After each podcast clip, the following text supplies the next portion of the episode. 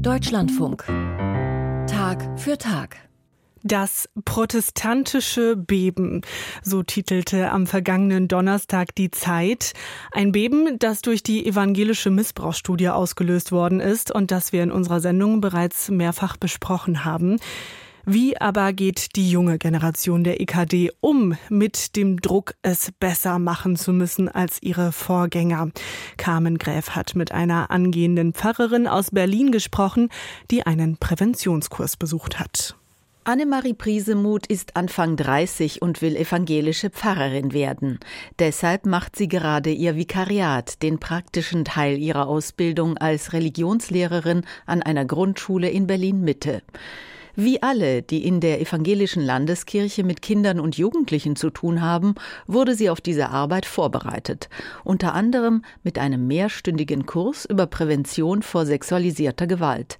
Gelernt hat sie dabei dass eben die Grenzen, die Menschen haben, die Nähe-Distanz-Empfindungen individuell sehr verschieden sind und dass das was ist, was man in der eigenen Arbeit berücksichtigen und im Kopf haben muss. Und als gewinnbringend habe ich vor allen Dingen empfunden, dass wir Handlungsrichtlinien kennengelernt haben. Die geben vor, sehr sensibel und achtsam mit Kindern und Jugendlichen umzugehen, zum Beispiel auf dem Schulhof. Dass man einfach nachfragt, ob ein weinendes Kind eben möchte, dass man ihm die Hand auf die Schulter legt oder nicht. Pröpstin Christina Maria Bammel ist mitverantwortlich für die Präventionsschulungen und stellvertretende Bischöfin in der evangelischen Landeskirche. Hier gibt es einen Verhaltenskodex, den alle Mitarbeitenden der Kirche kennen müssen, egal ob Diakon oder Pfarrerin, Verwaltungsangestellte, Kirchenmusiker oder ehrenamtliche Leiterinnen von Konfirmandengruppen. Sie verpflichten sich zum Beispiel, keine sexuellen Kontakte mit Menschen einzugehen, die ihnen anvertraut werden und deren Intimsphäre und persönlichen Grenzen der Scham zu respektieren.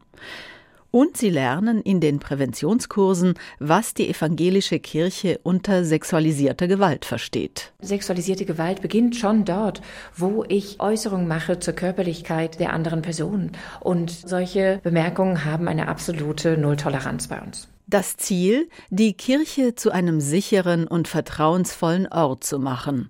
Konkret kann das auch heißen, dass die Räume offen gelassen werden, dass es einsichtig ist, dass es immer wieder ein gemeinsames Reflektieren darüber gibt, welche Gespräche gerade geführt worden sind, in welchem Kontext. Also Transparenz ist etwas sehr, sehr Wichtiges. Pröpstin Christina Maria Bammel geht es noch um etwas anderes. Die Vertuschung von Taten, die laut der Forumstudie in allen Landeskirchen stattfand, müsse ein Ende haben. Es dürfen keine Taburäume entstehen. Wir müssen rauskommen aus der Sprachlosigkeit. Es muss tatsächlich möglich sein, in den Austausch darüber gehen zu können.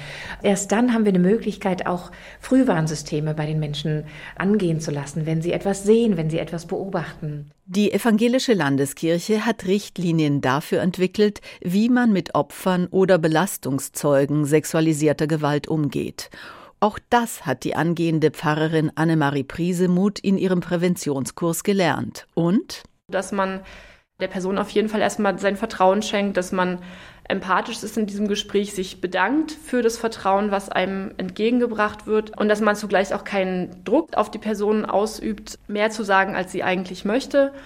Und dass man dann in weiteren äh, Schritten eben sich beraten lassen kann von Beauftragten auf kreiskirchlicher, aber auch auf landeskirchlicher Ebene, die zum Teil eben auch anonym beraten und für diesen Fall konkret Empfehlungen geben, wie weiter vorgegangen wird. Annemarie Priesemuth denkt, dass ihre Kirche auf einem guten Weg ist. Aber das Thema Sensibilität für sexuelle Gewalt allgemein gesellschaftlich äh, wächst und dass die Kirche hier auch Schritt halten muss mit diesem wachsenden Bewusstsein dafür und ihre Instrumente, die sie hat, um sexueller Gewalt unter ihrem Dach vorzubeugen, eben auch anpassen muss.